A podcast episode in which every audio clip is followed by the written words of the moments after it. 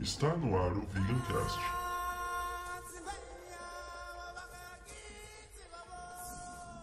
Do Vegan Tube.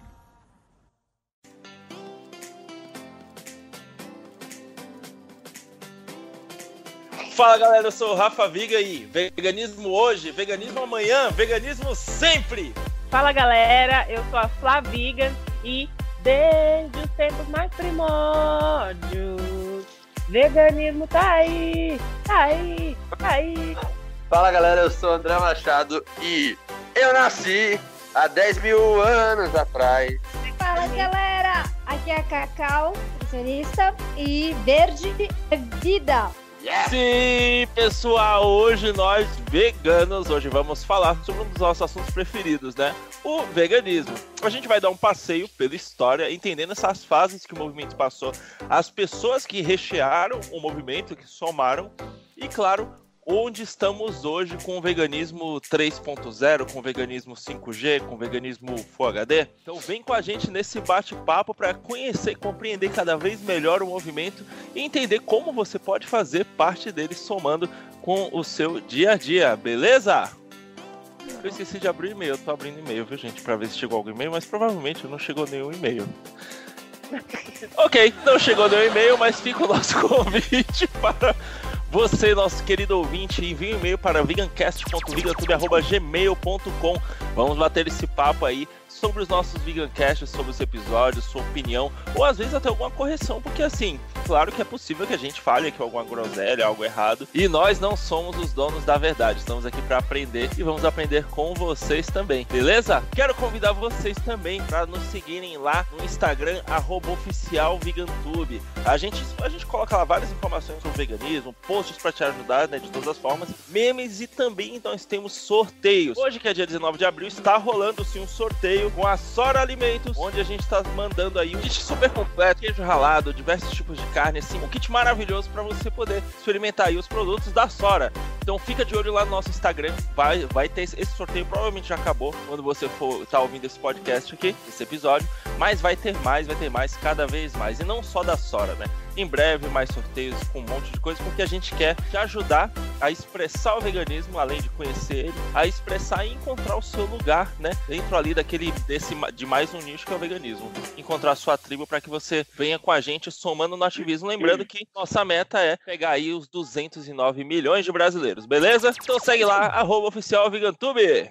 Bem, pessoal, é, a gente vai começar falando passado, é. mas é um passado próximo, até mesmo porque a gente estava debatendo a Cacau, né? Cacau, ela tinha dado a sugestão para a gente trocar o nome desse episódio, é, mas como como a gente vai falar sobre a história e tal, e a, a, ideia é chegar até hoje, dar um, dar um review, né, é, sobre tudo que aconteceu, a gente vai começar falando ali de 1800 e pouco pra cá. Porém, né, Cacau, o veganismo ele já tá aí na sociedade, na vida, na história, há muito mais tempo, né? Eu acho que desde que, como a gente já conversou lá, pode um Vegancast que pode te ajudar muito também a unir informações junto com esse aqui. Ou você ouve o que é o veganismo, né, a história do veganismo, e vem para esse, ou você ouve esse e vai complementar informações lá no nosso Vegancast, história do veganismo. É, porque o que eu acho legal, pessoal, até para contextualizar, que o vegano não é a pessoa, né? Vegano, o que é o ser vegano? Inclui um estilo de vida, ética. Um conjunto de éticas, né? Isso. Então, é, saber e saber compreender, assim, querer, né, entender melhor o que, que é, qual foi a origem, né, quando que surgiu o primeiro, a primeira sociedade vegana, assim. é, digamos, que foi realmente escrito, porque nós podemos ver aí épocas, é, tempos atrás, pessoas realmente muito engajadas, como Da Vinci, que já era, já seguiam uma alimentação vegetariana, mas ele pode ser que ele não se intitulasse dessa forma, né? Eu acho que com o passar do tempo a gente foi escrevendo realmente uma história, né? É, Cacau, e justamente assim, eu acho que nem tinha muito como a pessoa colocar uma, um label, né, uma etiqueta, eu sou isso, eu sou aquilo, porque eu acho que não existia essa ideia. A gente era, era muito mais solitário, né, uhum.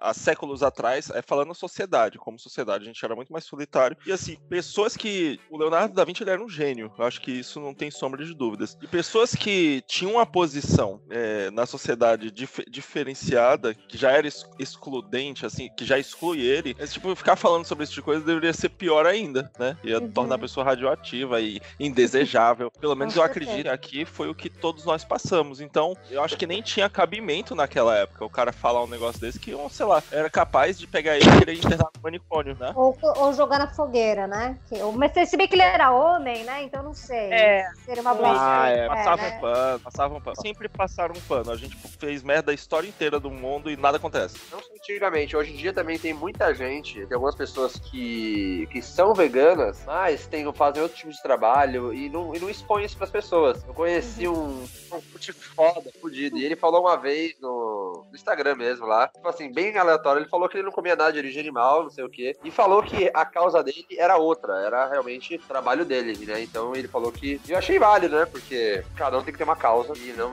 não, não, só o veganismo é a única causa do mundo, né? Por aí vai. É, cada um faz o que quer. Isso a gente nem tem o que discutir, né? Realmente. É. É, depende, velho. É, Faz, não deveria fazer o que quer, porque senão caga na mão e joga na cara dos outros, né? Que é, então, Não, assim, o que não- eu quero não- dizer é que não tem como a gente controlar as ações das pessoas. No máximo, a gente toma contramedidas pra remediar, mas a, a base da coisa é cada um faz o que quer. É isso. No máximo, É. você volta lá pra reclamar, né? Mas E assim, pessoal, o que, o que eu- me, me vem na cabeça também é o fato da gente ter utilizado no começo vai, da nossa civilização os animais na construção de cidades, para o trabalho. Então, por exemplo, animais de grande porte, como cavalos, eram utilizados como meio de transporte ou para ajudar a irrigar a terra. Então, os animais eles sempre foram utilizados pelos seres humanos, né? Eu acho que com o passar do tempo a gente foi criando também uma, uma sensibilidade que antes não existia. Porque para pra ver, a gente era muito bruto antigamente, muito, sabe, se montava assim, tipo, um, um ginásio para os gladiadores poderem se matar e, e- e lutar contra outros animais. E a gente achava aquilo bacana, enforcavam as pessoas. Então, eu acho que.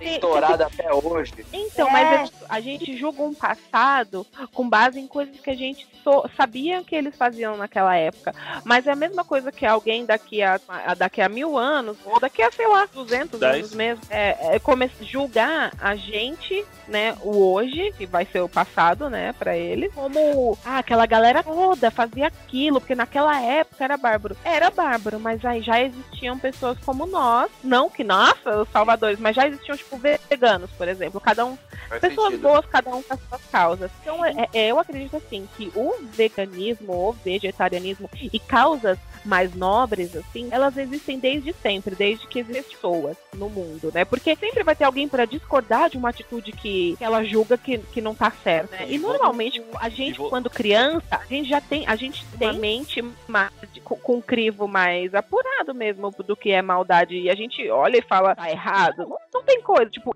eu não sei, mas é que eu tô se baseando em mim, tô me baseando em mim e posso estar errada. Mas eu, quando era criança, desde sempre, a primeira vez que eu soube o que era carne, eu falei, isso não é errado pra caralho. Só que é, a não, sociedade tá a sociedade foi se corrompendo. Mas tem pessoas que não se corrompem e continuam questionando. Aí, por exemplo, a- no, no, no ano de Da Vinci, ele, ele já falou: não vou comer bicho, não, cara. Troço errado do caramba, entende? É, Eu, eu acho que, assim, voltando ao que a Cacau falou, eu concordo sobre a brutalidade, é, mas eu, o, o que eu vejo é que é- é- essas questões, Cacau, pra mim elas são iguais a, por exemplo, a pornografia. Hoje tem gente que olha o mundo e normalmente o tiozão do Zap, ele olha e fala assim: Nossa, na minha época não era assim, não tinha essas coisas de pornotube e esses canais aí. Pra você conseguir um negócio, você tinha que pegar um ônibus e blá blá blá. E assim, não é que na época dele não era assim, sempre foi assim. Ele só não tinha acesso, porque não existia uma forma de distribuir essas coisas. Então, em um- em uma perspectiva, a gente aponta o dedo pros romanos pra, pra essa era e fala, pô, eles eram bárbaros. E eu concordo, eles, eles de fato eram. Mas em outra perspectiva, poxa, hoje a gente paga pessoas na nossa era, no nosso século, a gente paga pessoas pra elas irem pra um ringue, se baterem até terem dano cerebral, enfim. É, o, o, o gostoso do boxe, é, no grosso, isso é a minha, minha análise de marketing, a minha visão de o que, que os clientes buscam, é ver os highlights, que normalmente são as pessoas tomando pancadas assim absurdas, caindo Sub-humanas. mole, subhumanas, e o fim desses caras, como gladiadores, é assim, é, poxa, é só olhar o que aconteceu com o Muhammad Ali, Então, por eu exemplo. acho que É. isso faz parte Mas do e- ser e- humano, e ele quem- faz E isso. quem é mais bárbaro? Os caras que quando queriam se alimentar iam lá e matava o bicho e comia? Ou a gente que criou uma indústria para poder produzir animais de forma dilacerada, de milhões de animais por dia, para serem triturados e consumidos dentro de máquinas? É, sem É, que esses aquela- animais pudessem realmente lutar, né? Acho que isso que é a É. pior parte pra Quem- mim. Porque se você Então tá é na, mais na demônio, natureza. verdade? É, exatamente. E o que mais me incomoda nisso é que esses animais que nós. é, eu coloco porque é a minha espécie, né? Que o ser humano vai e, e seleciona pra poder fazer carne, são animais tão dóceis. Não são animais que. E eles confiam na gente, né? Então, assim, se a gente chegar perto deles, eles não vão sair correndo. Então, eu Cacau. acho que é, não é,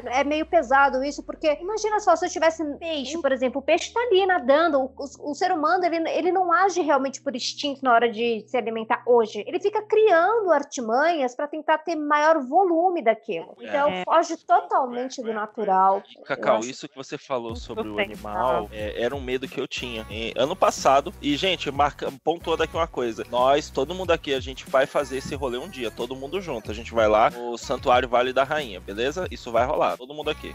beleza. O que aconteceu? Eu, eu sou um cara muito cuidadoso. muito. Então, eu primeiro eu analiso a possibilidade de risco e aí depois eu penso como vai fazer. Mas certas coisas eu não arrisco, porque se der errado, tipo, você morre. Né? Por exemplo, se um animal de uma tonelada, sem querer, sem querer, ele virar o rosto muito rápido perto de você e tiver um chifre, e o chifre entrar na sua cara ou no seu pescoço, você morre. É isso que vai acontecer. Tem- Então, não tem muita reação, né? é, não tem assim o que fazer. E aí, a- quando eu encontro, quando eu confronto a galera do Pega Nada e eu falo um bagulho desse, o pessoal vem, é, né? eu já perco minha paciência, tipo, vai lá, otário, vai você, eu não vou fazer. É, é bem assim, né? E quando eu fui pro santuário, eu vi pela primeira vez um boi de verdade, solto, uma tonelada. Ele era um amor, o boi. Gente, ó, esses animais, boi, vaquinha, eu arriscaria dizer até, até o touro. Eles são tipo cachorros gigantes. É isso. Eles são calmos, eles não são agressivos, não, não tem nada disso. Esse bagulho de, ah, ele te vê, ele vai te atacar, não vai, mano. Se você chama a vaca e você começa a falar, oi vaquinha, tudo bom? Tá, tá, tá. Dá cinco minutos ela tá colada em você, te lambe, bata- aba- aba- abanando o rabinho. Então eles É. são animais É, super dóceis. Vocês acreditam? Então vocês acessem o Instagram, arroba arrinza.santuário Vale da Rainha. É, são os vídeos e as fotos e o lugar mais lindo que vocês já viram. Exato. Seguindo com a história, eu, eu tinha mó medo. Quando a gente foi a primeira vez, eu fui mega. Eu tava muito cuidadoso assim com a Flávia. Ela queria chegar perto. Eu, não, peraí, calma, calma, porra, né? Já nervoso, deu, meu. Se esse animal. Ela já tava Nossa, frente, eu lá já tava deitada com ele lá, já me lambendo. eu pensando aqui, mano, se esse animal, sem querer, ele pisa no pé de alguém, quebra o pé. É uma tonelada de pressão. É muito peso. Então não dá pra vacilar. E eu fui esse medo de eles serem animais agressivos. E aí quando você chega lá, você vê que não tem nada a ver. Então é, é, é- é isso que você falou, Cacau. É um negócio muito feio de um. que a gente faz. A gente toma, a gente se aproveita dessa, dessa abertura que eles dão, porque eles dão. Eles são extremamente dóceis, mansos. E a gente faz coisas assim absurdas, sabe? É, é tipo enganar mesmo a vida. Isso, então assim, diferente, por exemplo, de um leão. O leão, ele tá ali, os animais, eles veem o leão, eles saem correndo, porque realmente enxerga o leão como um predador. Já o ser humano, os animais, justamente esses que a gente come, é, acho que colocam como exceção talvez aí o peixe, porque o peixe realmente fica num habitat diferente do nosso, que o peixe, ele sai, né? Você vê que já vi vídeos de peixe vindo na mão, e saindo, né? É, mas acho que de modo geral, eu acho assim, pessoal, com o passar do tempo, o ser humano foi evoluindo uma sensibilidade nele. Foi- a gente acho que tem a ver também com essa questão do feminino, é, das mulheres estarem mais empoderadas, falando um pouco mais sobre, porque sempre foi visto sensibilidade como fraqueza. Então, assim, ah, você É. tá sentindo, ah, você é fraco, você tá chorando, você é fraco. Não, a gente precisa sentir. E, e eu acho que a gente passou por uma era muito racional até o momento. Então, tipo, todas essas criações, in- inclusive, por exemplo, Einstein. Einstein também, na história, diz que ele, ele é Pitágoras, né? Igual você colocou aqui no Sim. caso também. Então, a gente passou por um período de muita racionalidade. Então, foi criando fórmulas, foram criadas inúmeras coisas. Agora, eu acho que é o momento do ser humano, assim, pá, vamos sentir mais? Vamos pensar mais com o outro lado do cérebro? E isso tem a ver com o sentimento, né? Com saber fazer as escolhas pelo coração e não pela razão, né? Exatamente. Voltando a falar, gente, aqui do, do nascimento do veganismo, né? Como eu falei, a gente vai dar um, um ponto aqui que é de 1809. A referência, o nome dele é Dr. William Lambe. De Lambe mesmo, L-A-M-B-E, de Lambe mesmo. É William com dois L's, é, W-I-L-L-I-A-M e Lambe.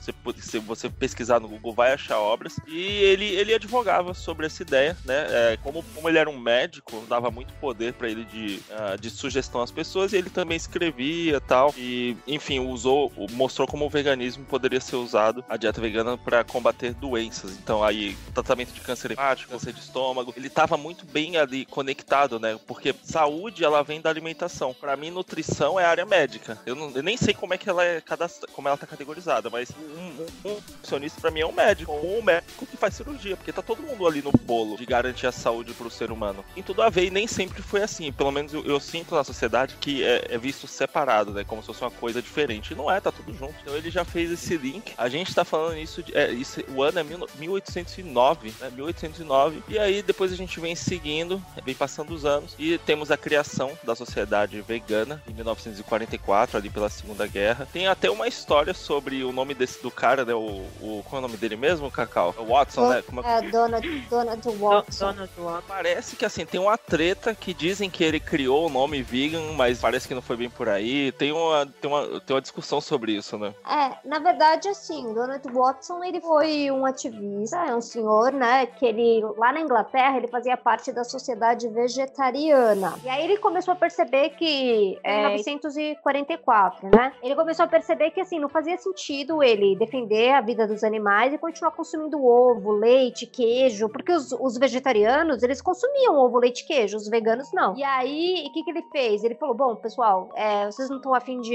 Ele juntou, se não me engano, acho que quatro ou cinco amigos vocês não estão afim de compartilhar comigo dessa nova ideia, então obrigado por tudo. Eu tô criando aqui uma coisa anexa, tô criando uma comunidade anexa aqui. E sucesso para vocês. Então, na verdade, a palavra vegan vem da, vem da palavra vegetarian, tá excluindo alguns nomes, algumas letras, né? E aí ele criou a primeira sociedade vegana do mundo, que foi na Inglaterra, e tinha esse, esse objetivo: mostrar que você mesmo consumindo esses, esses subprodutos, né, de origem animal, você continuava explorando os animais. E aí começou começou, tem até hoje essa, essa, essa comunidade, né? The Vegan Society. E acho muito bonito. O símbolo deles é um girassol. Eu acho que simboliza bem, porque quando a gente tá iluminado de boas ideias, a gente acaba fazendo escolhas certas, né? Só que esse Sim. senhorzinho, ele faleceu, acho que se eu não me engano, foi em 2013, não foi? É, acho que não foi. faz tanto tempo. É... Não foi por esses tempos agora. Nossa, é, cara, a gente fala um pouco sobre essa história lá no podcast História do Veganismo. E aí eu acho lindo, porque foi uma pessoa que deixou um legado, assim, que pelo menos a gente sabe hoje dizer, bom, o que significa o vegan, então, né? Que é uma pessoa que segue, segue dentro do possível e do praticável, excluir todas as formas de crueldade com os animais. Foi justamente o que o Donald estava, o que despertou nele, né? E aí ele saiu dessa sociedade vegetariana e falou: não, dentro do possível e do praticável, dá pra eu não consumir ovo, dá pra eu não usar couro, dá pra eu. Dá assim, pra fazer mais, né? Dá pra fazer mais. Tipo, Isso. Ele se incomodou com o comodismo, né? Exato. Bem, agora é. falando então, gente, de pessoas, eu acho que é legal é, pro ouvinte a gente dar é, referências de personalidades. E assim, eu não vou dizer que eles eram ativistas ou não, porque a, a, era que a gente vive hoje de informação, tudo é muito fácil. A gente consegue, você consegue, assim, com poucas pesquisas no Google e na Deep Web, você acha a vida de qualquer pessoa. Mas antigamente não, a gente não consegue, não tem esses dados, sabe? E, e escrita, é, gravar os dados, é, guardar livros, tudo isso era muito complicado. Sem falar falar também na questão da interpretação. Não é à toa que a Bíblia tem tantas traduções aí, reduções e versões, né? desde a do Rei João até diversas outras. Então, é, nesse ponto é muito complicado afirmar isso. Mas eu acho que assim, todo mundo aqui é vegano e a gente sabe que vegano é meio insuportável. Então eu presumo que o vegano hoje ele é chato, ele era chato há 20 anos, há 50 e há 2000 ou 3000 também. Então a gente vai dar para vocês uma série de, de nomes aqui de pessoas, personalidades na história que a gente deveria ter conhecido na escola, né, no ensino fundamental uhum. ensino médio, mas às vezes não chega, que eram veganos vegetarianos. E também eu vou deixar vegano vegetariano em, como possibilidade, porque não tem como a gente garantir, né? Beleza? Então vamos lá, começando pelo Exildo, era um poeta grego, ele já ele era vegetariano, né, vamos dizer assim, e ele escrevia é, sobre o, a necessidade de a gente ter uma dieta mais equilibrada, mais não, não vamos dizer saudável, mas mais equilibrada com a natureza. É, eu quero ah, pontuar que nessa época, como a gente não tinha tanta ciência do jeito que a gente tem hoje, não era algo. Dele, século 8 antes de Cristo. Eu ia falar século V e I, I porque eu não sei ler romano. século via C aqui, beleza? Ainda bem que Obrigado, uma historiadora. Então, 800 a.C., como a Fla.vegan já corrigi, corrigiu aí, a gente teve o Exíodo. Esse é mais famoso porque, se você passou pela matemática, você conhece ele, é o Pitágoras, filósofo e matemático, matemático grego. Ele também defendia vegetarianismo. Ele teve bastante influência sobre a disseminação do vegetarianismo porque ele tinha os próprios aprendizes e uh, no, no, na filosofia escreve-se muito, então ele deixou parte das orientações dele na, na cultura dele, na informação que ele disseminava né? Ele influenciava tanto a galera a ser vegetariana que, que até o século XIX qualquer pessoa, tipo, não era vegetariano porque nem existia, né? Na, porque 500, 500 anos antes de Cristo, não tinha termos, acredito eu, na época, né? Então, toda, é, todas as pessoas que o seguissem nesse, nessa alimentação né, vegetal era chamado de pitagórica, uma pessoa pitagórica. É Legal, né? Seguindo aqui, esse, esse eu não conheço. Vocês conhecem, gente? Sidar, Sidar Siddhartha Gautama. Esse eu nunca tinha. Guatma. Esse é o Buda. Sim, é, é Buda. Buda. Uh, ok, ok, ok. É todo, todo Buda, Vou ler a vírgula. Fala, Cacau. Então, peraí, esse cara ele foi uma encarnação do Buda? É isso? Qual que é a pegada? Ixi. Sabe? Nossa, mano. Ó. Eu sei que tem vários Budas, então. É, eu não sei te explicar. Tem vários Buda... tipos de Budas. Ah, então, tipo, Buda é tipo um título que você alcança por causa de iluminação, mais ou menos é. assim? É. Vira Buda quando ela consegue atingir o nível máximo que chama Nirvana do, da meditação. É, hum. É, é, meio que é tipo é como se você conseguisse eu li sobre isso é muito legal é como se você é como se você conseguisse dormir estando acordado e é tipo uma parada bem louca assim o batimento cardíaco muda tudo muda assim tipo de uma forma ah, é, é, é um nível mesmo o negócio é igual é, é, tipo um título né é igual a quando Exatamente. você é czar na Rússia que é um título pode ser que sim ou Czar, ou, ou, César, né? César era o, o, rei de Roma, era o César. Por aí vai. Uhum. Bacana, não sabia dessa, meu. Seguindo aí, temos o Mahavira, M-A-H-A-V-I-R-A. Ele é o fundador do Já Jainismo, religião antiga da Índia, cujos seguidores são vegetarianos rigorosos. Como o vegetarianismo, ele tá relacionado com uma liderança religiosa, né? Então, tipo, é Buda, é o Mahavira, qual outro que a gente falou aqui? O pitagórico, né? Então, tipo, tem, tem sempre seguidores e você tá sempre. É como se fossem sempre líderes, né? Então, se você é. tem um líder, é, uma característica de liderança, parece que é, calhou de ser um vegetariano, né? E aí eu acho que na religião o pessoal acaba confundindo. Porque que acha, ah, então vegetarianismo é religião. Não, eu acho que quando você se torna vegetariano, aí você começa a atrair mais é, religiões que têm a ver com. Espiritualidade, né? Porque Isso. acho que é, é uma limpeza de dentro para fora que a gente faz quando a gente se torna vegetariano estrito.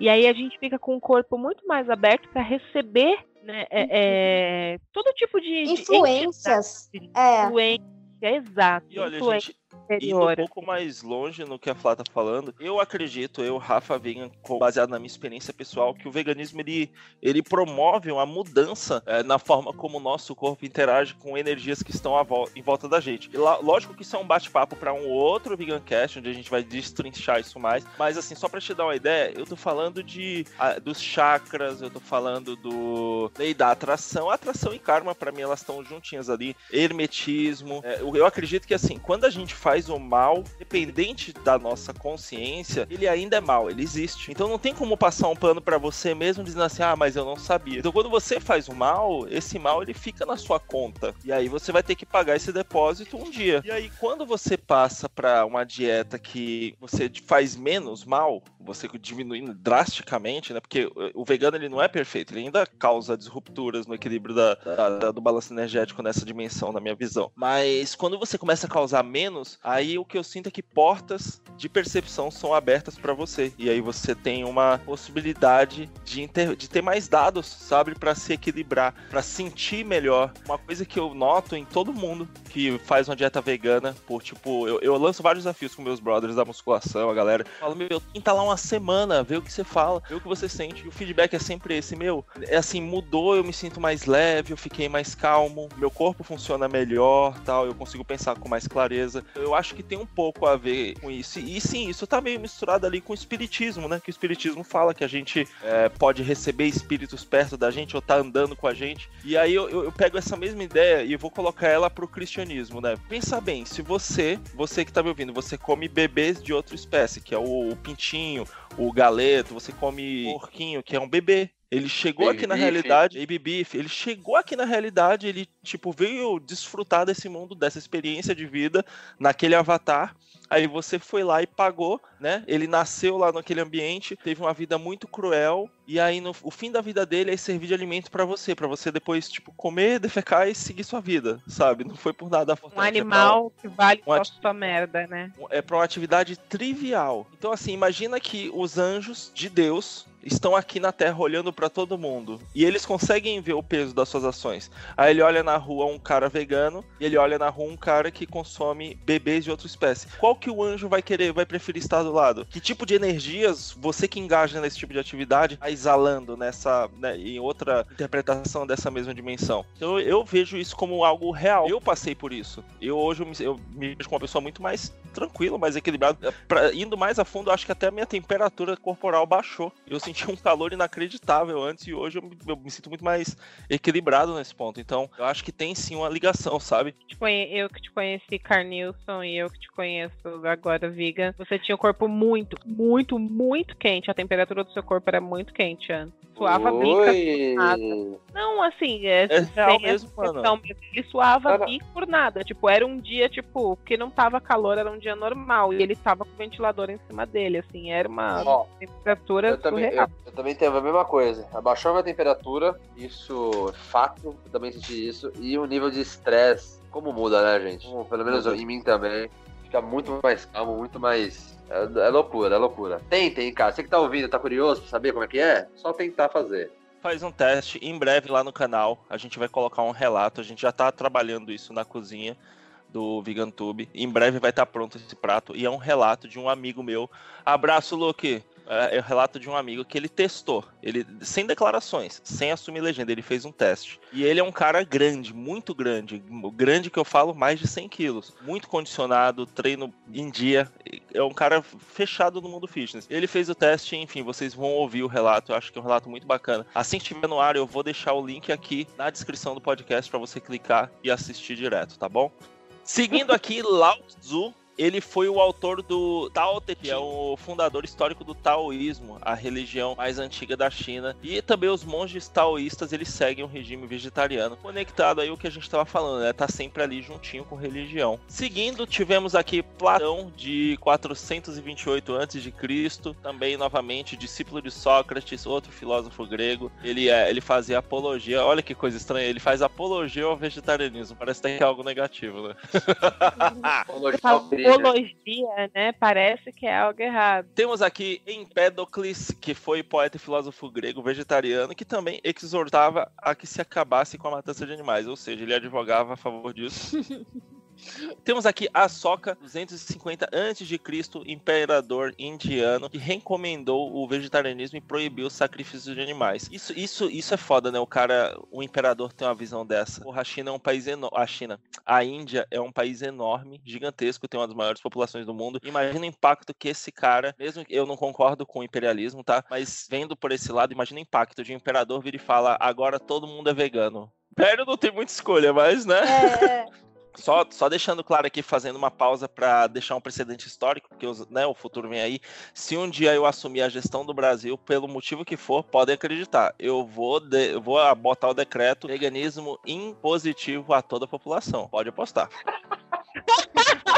Mas Meu- sem, sem sombra de dúvidas, assim, tipo, no dia seguinte, eu já apareço na TV, boa noite. Mas rapidinho, rapidinho. Olha, se Sim. você fizer a indústria pecuária pagar os impostos garanto que vai durar uma semana Ah, sim.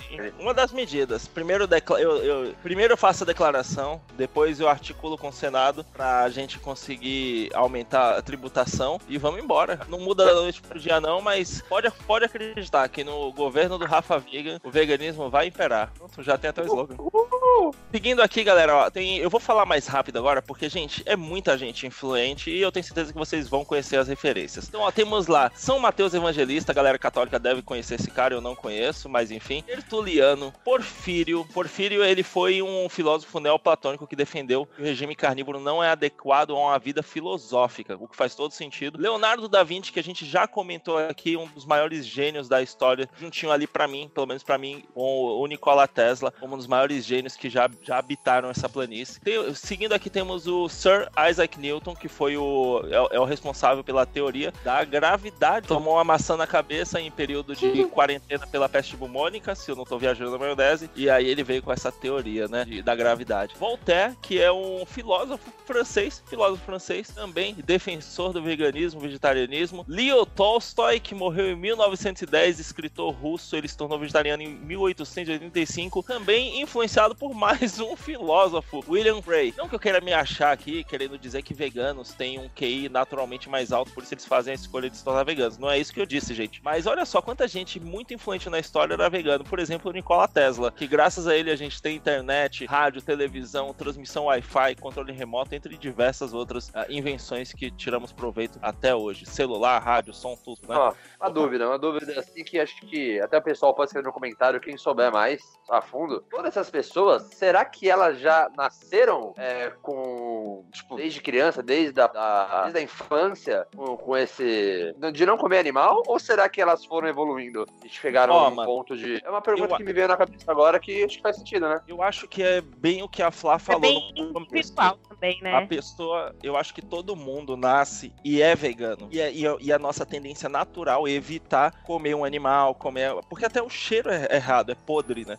Mas aí a sociedade pressiona, as condições que essa pessoa cresce moldam ela, e aí ela se vê, às vezes por falta de força, falta de, de espinha, de desejo próprio, ela se vê forçada a assumir aquilo. Eu falo isso por mim, porque desde criança, isso vocês podem perguntar para minha mãe, amo você, mamãe. Desde criança, eu falava pra minha mãe assim: mãe, é, eu acho errado comer a galinha porque ela é a mãe do pintinho. E aí o pintinho vai ficar assim, mãe, isso é cruel. Aí ela, para me enganar, e mãe, eu entendo, eu amo você, eu sei que você fazia isso porque você estava pensando na minha saúde, você não tinha essa consciência. Ela, para me enganar, ela falava assim: ah, filho, mas esse aqui é o frango, é o papai. Aí eu, por causa da cultura machista, eu aceitava que, tipo, mano, ah, o homem pode se fuder, foda-se, a mulher a gente protege. Foda-se o homem. Aí eu comi o frango. Então, ah, eu... meu feminino desde criança. Podem perguntar pra mamãe. Então Coisa eu acho linda. que a gente, desde neném, a gente tem esse negócio, mas pelo jeito, né? Às vezes a cultura, a criação, a gente esquece, entre aspas. E depois, quando a nossa, nossa capacidade de expressar a nossa real personalidade volta, a gente assume muita coisa. Eu acredito que é por isso que também muitas pessoas, elas saem do armário e, gente, galera, galera LGBTQI, eu não sei se é ofensivo, se for me falem, tá? Mas é por isso que pessoas costumam sair do armário mais velhas. E assim, eu, eu tenho amigos homossexuais, eu conheço há muito tempo, desde criança, e tipo, sempre foi, não é um negócio que a pessoa muda uma chave. Sempre foi. Sempre teve uma energia feminina fluindo ali. Mas não podia ser expressada porque, né, o pai, ou a mãe, ou a avó, ou a igreja, entre outras coisas. Então eu vejo que é um pouco por aí, gente muita repressão desde a criança. Eu convivi com uma criança gay, a gente cresceu desde a mesma idade e ela, ele já era uma menina, porque ele nunca estava com os meninos, ele brincava com a gente. Ele brincava com as panelinhas, com as Barbies, ele brincava conosco. Só que eu lembro tudo que o pessoal fazia, chamava ele de bichinha, viadinho, com ele não podia botar a cara na rua que já chamavam. Ou qualquer coisa que ele fazia já era motivo para chamar ele de bicha, de viado. E se um menino desse te fala, nossa senhora, fala que não come carne, ou uma pessoa que não é gay mesmo, nem quando criança começar a falar, é, e é um menino e fala que não come carne, vai chamar ele também, ah, ele é sensível, fresquinho. Isso é, aconteceu comigo. Isso acontece, isso acontece, até hoje, né, Rafa? A gente, Com certeza. Todo... Quando eu falei na page, né? postei no, na page na época, era o Eimarombo o nome, hoje já não existe, é uma referência. Eu, quando eu postei, foi assim, enxurrada. Ah, então você virou homossexual. Falaram outras outras palavras, gente, mas eu não vou reproduzir que eu acho babaca. Ah, então você virou homossexual agora, sabe? E veio, tipo, massacrando e falando que isso é coisa de homossexual, mas, enfim, um, um, um, um linguajar muito mais escroto, mais pesado. É, e assim, como se ser homossexual fosse algo errado, não é. Pelo amor de Deus, não é, não tem nada a ver. E, enfim, essas são as dificuldades que a gente enfrenta quando vive em sociedade. Então eu acho que é, é meio que por aí, cara. Eu mesmo, depois dos 30, eu mudei muito. Eu, eu, eu, mudei a minha vida inteira, eu sempre mudei. Até de casa, já mudei mais de 18 vezes. Mas eu, as minhas mudanças depois dos 30 foram muito mais acentuadas. A Flá tá aí, ela pode confirmar isso. Com essas mudanças, eu vou me expressando cada vez mais como eu realmente sou. E eu acho que eu teorizo que, isso, que seja assim para outras pessoas também. Por isso que tem, né, a gente tem esses efeitos. Donald Watson, como a Cacau falou, o nosso amigo lá, o inventor do termo vegan. E, gente, ele morreu em 2005, tá? De 1910 ah. até 2005.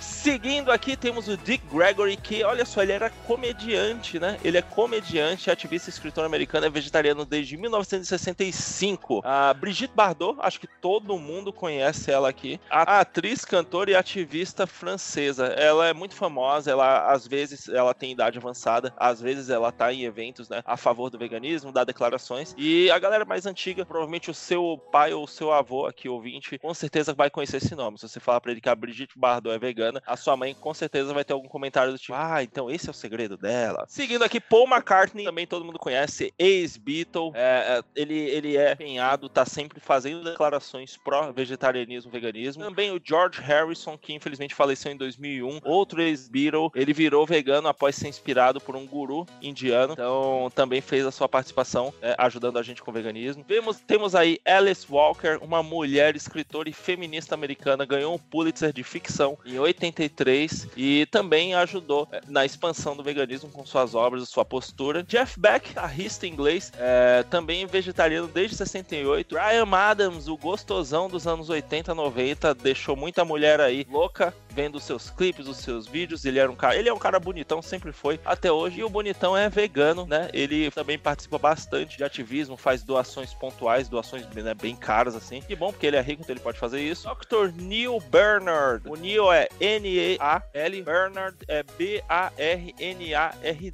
Esse é aquele, ele é aquele cara de sempre, que é alto, magrão, alto, branco. E ele tá sempre falando sobre quanto importante é uma dieta baseada em vegetais, quanto judicial são os, os derivados. Eu acho que esse, Cacau, esse é um dos caras mais famosos da atualidade, da atualidade, né, no meio médio. Uma pessoa também muito, muito, muito foda nos dias de hoje, que é vegano, é o Lewis Hamilton, né? É um dos maiores. É, ele, ele, é colaborador, ele é colaborador pra, pra, pra, ficar, de, pra ficar de pé, né? O, o The Game Changer. Cara, é, eu tô vendo aqui, esse doc, do, Dr. Neil, ele participou do documentário What the Health. Nós conhecemos é, esse é. documentário, é, né? Hum. Sim. Vamos deixar como sugestão, pessoal. No Netflix tem o What the Hell. Não sei se dá pro Rafa colocar depois nos links. Sim, vale sim. muito, muito a pena, gente. É um documentário, assim, eu assisti ele, eu não lembro o ano. É, na minha memória foi lá pra 2015, não sei. E quando eu assisti, eu, eu falei, virei pra Flávia, ó, agora eu faço isso, isso, aquilo, porque, e não só isso, vários documentários, eles trazem informação assim, direta, sabe? Ó, o plástico causa isso, BPI, né, BPI causa bisfenol, causa isso aqui, é tipo, tá na cara. Se você quiser ter câncer, só siga fazendo o que você faz. Se você não quiser, tome novas medidas. É, é bem isso, Sim. né? Eu acho que é muito bacana a gente ter acesso a essas coisas hoje que era você teria que pagar muito dinheiro para saber há poucos anos atrás. Eu acho que esses documentários, Rafa, só complementando, eles tra trazem, tipo, numa linguagem mais tranquila, que a gente compreende, até divertida, né? Então, às vezes você tá ali na sua casa. Ilustrativa, cara. Acho que ilustrativa é... Não, é, é diferente de você, tipo, ah, vou assistir uma aula, vou assistir. Não, cara, você tá no conforto da sua casa, você faz uma pipoca e começa a ver um documentário desse. E esse What the Hell foi muito bom mesmo. É, inclusive, foi, fui, ele foi inspiração para mim para criar alguns palestras palestras, inclusive umas delas que você me convidou, sou muito grata. Ai. E é, e aí eu, eu esse documentário é muito bom, galera, só reforçando, assistam. É, em breve a gente vai falar sobre ele. A gente já fez um vegan cast aqui, Cacau, sobre o Conspiracy, se eu não me engano, esse foi o primeiro, né, gente? Foi isso, Sim. equipe? Isso mesmo, isso mesmo. E temos uma lista, então, muito em breve. Já se prepara aí, prepara, né? O, prepara os argumentos que a gente vai falar sobre o What the Hell. E, né, pra mim, novamente, tinha que ser exibido na escola, né? Tinha que passar. Com no, será spoiler. tem que passar no ensino fundamental. e- Não, no médio. Fundamental é pesado, no médio. Agora, pra gente finalizar nossa lista, meus queridos, temos aí Forrest Whitaker. É um excelente, é um dos meus atores preferidos. Ele é incrível. Filme referência dele muito bom, onde você consegue ver todas as gamas, todas as nuances de atuação dele. É o último rei da Escócia. Já avisando, é um filme pesado. Não, não indico ver com a família na sala. Tem cenas pesadas, é um filme mais adulto. E mostra o que aconteceu ali. É, se eu não me engano, foi no Congo. Posso estar enganado, mas acredito que foi no. Ele, ele retrata um período ditatorial onde Idi Amin que é o personagem que o Forrest Whitaker interpreta, ele dominava a região, enfim, mostra como era o regime mais ou menos, tá bom? Filme muito bacana, fica indicação. Paul Lewis, campeão olímpico, também vegetariano, né? E fazendo sempre ativismo, sempre declarando quanto a, a- quanto a mudança da dieta fez bem pra ele em relação à atividade física, ao esporte. E pra gente fechar, um dos meus atores preferidos, eu realmente gosto muito dele, eu acho que todo mundo aqui no, no podcast deve gostar, porque ele é- fez muitos filmes da nossa era, da nossa geração, né, seus velhos? Que é o Woody Harrelson. Ele fez aqueles filmes com. Ele fez filmes como Homens Brancos Não Sabem Enterrar, ele fez a Zumbilândia, entre diversos outros. Acho que é um truque de mestre. É um- Nossa, esse cara é muito bom. ele é muito E bom. até hoje ele é super ativo dele. na causa também. A cara dele é Ele é engraçado, né? O rosto dele é muito engraçado. Eu gosto dele. Eu, eu, pra mim, o Wood Harrison é igual ao. Como é o nome daquele outro? Nicolas Cage. Eu gosto do Nicolas Cage. Eu gosto Uhum. dele, da loucura dele. O jeito, se o filme tem ele, beleza. Eu sei que eu vou curtir porque ele é maluco, então vai ser da hora. Ai, falando em filme, me vem na cabeça aquele que ganhou o Oscar, que é o Joaquin Phoenix. Eu acho que ele é- seria hoje, no mundo dos atores, ele é a maior estrela é, pro veganismo, porque ele se tornou vegano com, com três anos de idade, bem pesado isso. E desde sempre, sempre fazendo declarações, investindo o próprio dinheiro, ele colocou um. Ele colocou. É billboard, eu esqueci em português como é que chama. Ele colocou um billboard. Como é que chama aquele negócio que você põe na rua com a sua foto, o Outdoor. desenho? Ele Outdoor? botou. Que também é uma palavra em inglês, diga-se de passagem, mas ok. É. Ele colocou um outdoor na, na Broadway, se eu não me engano, ali em Nova York, gigantesco sobre ativismo vegetariano, vegano. Então ele é um cara que soma muito, né, com a nossa, com a nossa causa. E ele arrebentou. Eu acho que todo mundo aqui viu em loop a declaração que ele deu do Oscar, o discurso dele de vencedor foi incrível. Eu tô me sentindo muito grato hoje. E eu não me sinto melhor do que qualquer outro colega meu que foi indicado como ator ou qualquer outro aqui. Porque a gente compartilha o mesmo amor, o amor pelos filmes e que essa forma de expressão tem. E que tem me dado uma vida extraordinária. E eu não sei o que eu seria sem isso. Mas eu acho que o maior presente que me foi dado, e há muitos nessa sala, é a oportunidade de usar a nossa voz pelos que não têm voz. E Eu tenho pensado muito sobre alguns dos problemas que estamos enfrentando e colecionando no mundo. E são tempos que sentimos que nós estamos enfrentando de peito aberto causas diferentes. Mas eu vejo convergência de ideias.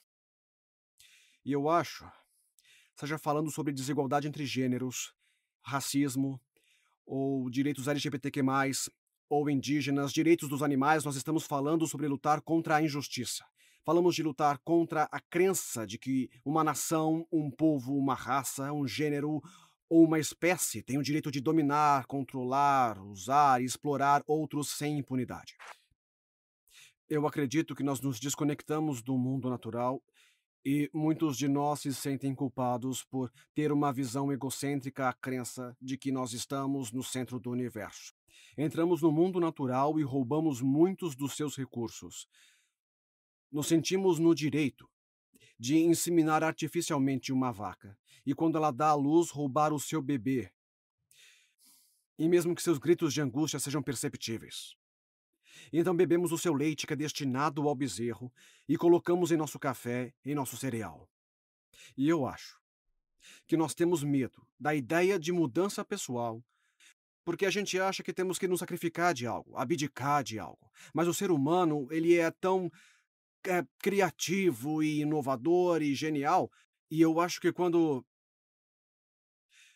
usamos amor e compaixão como nossos princípios, nós podemos criar, desenvolver e implementar sistemas de mudanças que são benéficos para todos os seres sencientes e ao meio ambiente. E eu fui. Eu fui um canalha a minha vida toda. Eu fui egoísta, eu fui cruel às vezes, alguém difícil de trabalhar, e eu estou grato porque muitos aqui nessa sala deram para mim uma segunda chance. E eu acredito que nós estamos no nosso ápice. Quando apoiamos uns aos outros, não quando nos cancelamos por erros passados, mas sim quando nos ajudamos a crescer, educamos uns aos outros e nos guiamos no caminho pela redenção. Esse é o melhor da humanidade.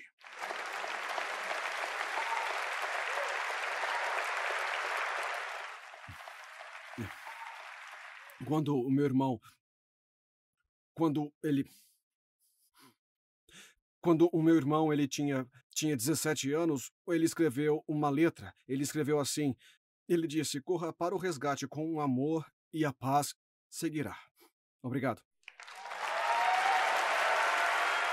Silenciou todo com a evolução do veganismo, junto com todas essas pessoas que foram se juntando e foram percebendo que elas não estavam sozinhas, que elas podiam mesmo criar grupos e discutir e fazer o que e, e verificar o que, podia ser feito para ajudar é, de uma maneira mais abrangente a causa, começaram a surgir as organizações, né, os movimentos, ativismos, os grandes grupos de ativismo. Então nós tivemos Animal Aid, PETA, né, que o PETA que é o que eu mais acompanho porque eles fazem vídeos muito explicativos, muito explicativos mundial, com legenda. É, é. Grandes, grandes artistas como o, o Paul McCartney está sempre ajudando e, e, e, e, trabalhando junto com essa organização. Então, para quem, ah, não vou ficar procurando matéria, eu não sei o que fazer, eu quero saber mais, mas eu não encontro. Entra, acessa o PETA, joga PETA no YouTube, em qualquer lugar. Procure pelo PETA, você vai ter, ver muitos vídeos instrutivos, né? E os vídeos eles prendem realmente você. É, se você não sabe por onde procurar maiores informações sobre o veganismo, essa eu recomendo. Temos a Vegetarian Society, Vegan Society, né?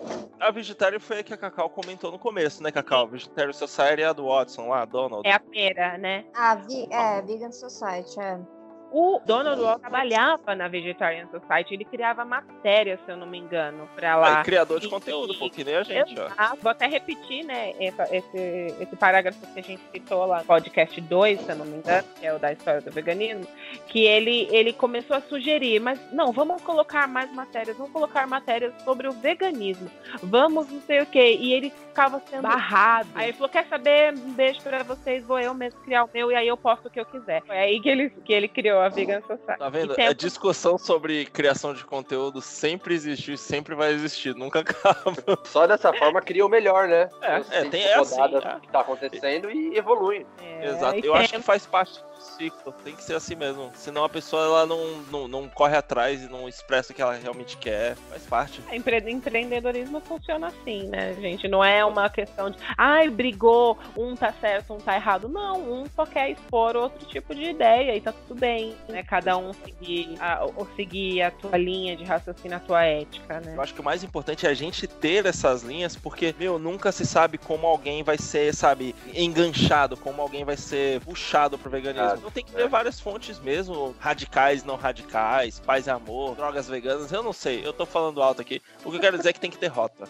Com certeza, com certeza. Planejamento. Seguindo, olha, gente, é, aqui no Brasil já a gente tem, já tem é, grupos de ativismo vegano. Claro, a internet trouxe muita força para isso. Então, você que quer somar, tem, tem assim, pela hashtag vegan, vegan activism, você vai achar muita coisa. Eu já vou te dar algumas referências, né? A gente tem, como a Flá falou, o PITA, e a gente tem um que eu acho muito, é, desculpa, PETA, é que é PITA em inglês, mas é o PETA. Eu, tem um que é aqui no Brasil que eu acho que é muito bacana, que é o que o Vitor, Vitor Vegano faz parte. Um dia você vem participar aqui no VeganCast com a gente para falar falar sobre ativismo e animal equality dele, né? E ele participa também daqueles Anonymous for the Voiceless. Eles fazem um trabalho bem bacana, exibindo, porque o ativismo vegano ele precisa disso, né? A pessoa precisa ver o que, que é. E hoje, graças à tecnologia que a gente tem, dá para fazer essas coisas. Ele faz um trabalho muito bacana na Avenida Paulista, não só lá, em vários lugares, mas na Avenida Paulista, lá com o Cubo da Verdade, onde ele impacta famílias, né? Você tá ali dando um rolê, é, tomou, pegou um sorvete no McDonald's de, de, de, produto animal, aí você tá dando um rolê, quando você olha mais pra frente, tem um, um bloco parado com seis pessoas, um laptop ou iPad rolando o vídeo mostrando a indústria animal, a indústria do leite, né? Eu acho que esse trabalho ele é pesado, pesado, e ele traz muito impacto positivo. Porque, meu, você tá ali tomando sorvete, você vê o leite saindo da vaquinha, o bezerro tomando um tiro da cara, isso tem impacto em você. Nem todo mundo concorda com esse tipo de ativismo, mas eu acho necessário. Mas não deixa de ser um ativismo, né? É um ativismo.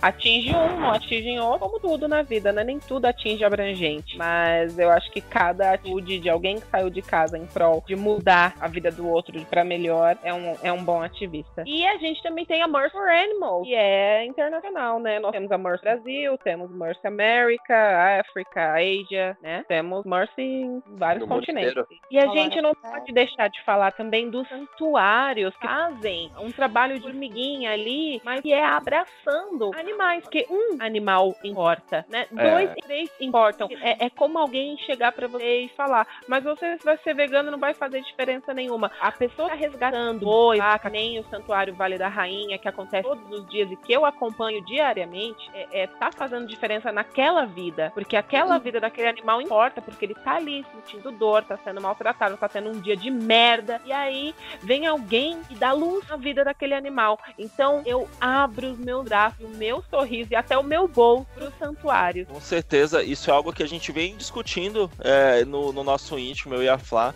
É, eu, eu, quero trazer um trabalho, criar um trabalho que traga visibilidade, porque o, o, que eles fazem é extremamente importante. Através do santuário, gente, é o lugar onde muitas pessoas que não viraram veganos ou vegetarianos vão criar essa conexão e perceber quão ligados nós estamos a eles. Então, é um serviço caro. Imagina uma cirurgia. Cacau, imagina uma cirurgia no, no, numa vaca, num boi. Quanto é, não deve exato. custar? Depende Ração. de dia, viu? As cirurgias custam 8 mil. É, eu recebo os valores todos os dias de cada animal que sofreu alguma cirurgia lá no Santuário Vale da Rainha. Essa semana mesmo teve uma bebê bezerra que foi rejeitada pela mãe, né? E aí ela, uh, eles acabaram resgatando e custou dois mil reais só para levá-la de transporte até a FESB, é onde, né, a, a de veterinária onde eles operam, só de caminhão para poder levar e trazer dois mil reais de transporte. A cirurgia custou seis mil reais e foi uma cirurgia simples. E aí tem todos os insumos para limpar, para cuidar, para manter o leite, onde conseguir um leite forte, porque é uma bezerrinha pequenininha que acabou de nascer que precisa daquele leitinho com colostro, né? Então os gastos para cuidar de um animal resgatado, dependendo do tipo de, de problema que ele tenha, chega a 10 mil reais brincando, bem é, pouco lembrei de que assim, todas essas outras ONGs, né, elas fazem um trabalho de, eu chamo de infoativismo, né, também na internet, tem essa parte da, do ativismo na rua, e tem uma que a gente não pode deixar de mencionar, que é muito forte aqui no Brasil, que é a SVB, né? Então, nós estamos falando aí de, uma, de um grupo que reúne é, profissionais da área da saúde, que forma profissionais, que é, é pioneira também aqui no Brasil para divulgar é, conteúdos, para poder dar um suporte para as pessoas, seja através de palestras, através de é, criação de campanhas em escolas. Então, assim, é, também acho muito bacana para quem não conhece, também entrar lá no site deles para para entender um pouco melhor do, das frentes de trabalhos que eles têm. E aí, gente, te dando mais contexto, agora pessoas famosas, a gente vai falar aqui de mais de atores, pessoas mais da mídia, né? Porque realmente é importante. E por que que eu, por que que eu escolhi falar disso? Gente, há muito tempo a gente olha para atores famosos e olha a beleza deles, né? É, o, o estado de conservação deles e tipo, ai, por que será, né? Eles devem usar remédios caros, tal, tal, tal. E na minha visão tem uma ligação direta entre o veganismo e a essa qualidade estética. Eu experimentei isso quando eu comecei a comparar os mundos que eu trabalhei e eu vejo isso em cada feira que eu vou. É, as pessoas que têm uma dieta mais equilibrada, elas aparentam ser mais jovens, têm uma qualidade de pele, de cabelo, tudo isso muda e eu acho que tem sim é, um, um, peso muito forte a, o fato deles serem veganos. Então, vou dar pessoas referências para que vocês possam ver é, os benefícios disso e alguns têm uma idade assim até elevada, né? Por exemplo, o, eu acho que ninguém aqui discorda que o Brad Pitt é um cara que além de bonito, mega conservado. Tô viajando? Porra. É, isso aí. O cara é mó bonitão, meu. também estão achando que a Alicia Silverstone ela tá 50 anos, se eu não me engano. E é, ela as patricinhas de Beverly Hills foram de 94, você né, Tem uma foto da, da Alicia hoje e uma foto da Alicia lá na época, se ela se vestir igual, você não sabe qual que é recente, qual que não é, cara. Ela tá a coisa mais linda, como sempre foi, inacreditável. E ela é, e ela é vegetariana estrita, né, vegana, sei lá, uns 15 anos ou mais, não sei. É muito, eu sei que é bastante tempo. Não, não vou ser assertiva na quantidade de anos. Continuamos aí, o Casey Affleck é irmão do Ben Affleck, também vegano. Dado do Alabella, que foi, o Dado ele é muito conhecido no meio do veganismo, ativismo, porque ele é bastante presente. E sim, é aquele mesmo Dado que tretou com o João Gordo na MTV. E sim, também os dois é viraram veganos, os dois fazem ativismo. Eu acho que vai que a gente merece ver uma segunda, uma segunda reunião deles, mas dessa vez sem machadinha. Sem treta. Pra falar sobre o passado, porque todo mundo muda, todo mundo evolui, todo mundo muda, e brindar o veganismo. E hoje os dois, os dois fazem ativismo, né? Porra, não ia ser foda ter eles juntos? Ia ser ah. muito bom, né? Vamos fazer uma campanha, hein? Por um encontro dado e João Gordo. Vamos lá, vamos subir essa hashtag aí, hashtag. galera. Daryl Hannah é uma atriz muito famosa dos anos 80. Ela fez Blade Runner, então fica aí a referência. Dave Havoc, cantor. Gillian Anderson, James Cromwell, Jennifer Connelly, Joaquin Phoenix. Connelly. Vocês lembram da Jennifer Connelly do filme Labirinto? Eu não sei vocês, mas Labirinto marcou minha infância. Oh, muito bom. Com David Bowie. É isso, sensacional, Jennifer Connelly. Joaquin Phoenix. Linda Blair. Alguém sabe que é Linda Blair? Eu não sei, não. Acho que ela é dos anos 90 também. Mas enfim, ela é vegana. É vegana, fica a referência a Linda Blair. Ah, quem mais aqui? Margaret Cho, que ela, além de atriz, é comediante. Natalie Portman, que fez o Cisne Negro, se eu não estou me enganado, e V de Vingança. Fez Star Wars também. Pamela Anderson. River Phoenix, que sim, é o irmão do Joaquim Phoenix, que morreu bem jovem nos anos 90. A Summer Phoenix, que deve ser irmã do, do, do Joaquim Phoenix. E o Tobey Maguire, que é vegetariano desde 92 e virou vegano em 2009 nosso eterno Homem-Aranha. Pra fechar com chave de ouro, eu já tinha falado dele, eu vou falar de novo, porque tá na lista repetido, desculpa a edição. Woody Harrison, que é um ator incrível. E agora, galera, vamos falar sobre o ativismo online, que eu acho que, assim, esse foi o principal impacto, né, do, no, do pro veganismo, de, de expansão, porque a dificuldade do veganismo é que ele, você precisa trazer muita informação pra cabeça da pessoa, não é? Tem que ter muito Sim, dado. Explicar muito pra pessoa se convencer do e mais mostrar, óbvio. né? Porque, tipo, quando você bate um papo na rua com alguém, assim, você fala, ó, o veganismo, acontece isso aqui, aqui. A pessoa vira pra você e fala, ah, não, isso é mentira, não é feito assim, não é? A pessoa Por fala, mas eu sempre comi, por que não pode comer? Todo mundo come. Eu, eu não sei vocês, mas eu passei muito por essa, pela situação de, olha, é, é assim que acontece, o abate é feito desse jeito e a pessoa fica, não, no, no Brasil, que é um país que tem o direito dos animais, o abate é feito de forma caridosa, é. é caridosa, é de forma humanitária. humanitária. Eu vou te matar, pensa, por favor. É, é muito insano. E aí, o, que eu vi é que, assim, como o veganismo, ele. Como, como o veganismo é um assunto pesado de ser digerido, sem, sem ter a parte ilustrativa, fica difícil, né? Sem ter o vídeo ali. E se não fosse, na minha visão, se não fosse a internet 2.0, o 4G, todo mundo no Brasil tem um celular, a gente não, não estaria onde está hoje. Eu mesmo, eu fui afetado pelo veganismo graças às mídias sociais. Eu tava lá no meio da musculação e tal. E aí, o que, que você pesquisa na musculação? Quando você é rato de academia, você é louco. Você pesquisa proteína. dieta, proteína. E aí, meu, se você começar a pesquisar essas coisas, uma hora você tromba. Vai acabar trombando. Então, se não fosse essa estrutura que a gente tem hoje digital de conhecimento, eu não teria sido afetado. E o que eu vejo é que essa é a estrutura que vai expandir o veganismo ao máximo, vai causar uma evolução na sociedade, na humanidade. É, já tá causando, né? O mercado mundial tá cada vez mais vegano e graças à né, internet, né? Eu também só virei vegano procurando uma melhoria pra mim. E aí você esbarra no veganismo, que é incrível, né? Barrar. E cá estamos. É, o, o ativismo online são facilitadores, cara, pra todo mundo. Quanto mais pessoas veganas criando conteúdo de qualidade, claro, sem, sem, des- sem destilação de ódio e tudo mais, tá ajudando, cara. Porque depois você, você se torna, por algum motivo, ah, o Rafa foi pesquisando e aí chegou. Mas aí depois ele vai pesquisar mais. E quanto mais conteúdo ele achar, mais informado ele fica. Então, e, e- melhor pra ele, melhor pra todo mundo, quanto mais informação. Então, pra mim, o ativismo online ele é o mais forte. Ele é onde o de rua é importante pra causar impacto, né? Para sair em mídia, pra causar impacto até pra aquelas pessoas que estão ali realmente transeuntes, né? Quem tá passando ali na rua e vendo. Mas o online, ele atinge pessoas pra sempre. Uma vez posto lá, lá ele vai ficar, né? Então, Muita gente, muito rápido, né? é isso, é a questão do alcance. Então eu acho tão importante tudo isso que a gente faz. Mesmo que não seja, tipo, declarado, olha, eu virei a blogueirinha vegana, como é até o meu caso lá no meu Instagram.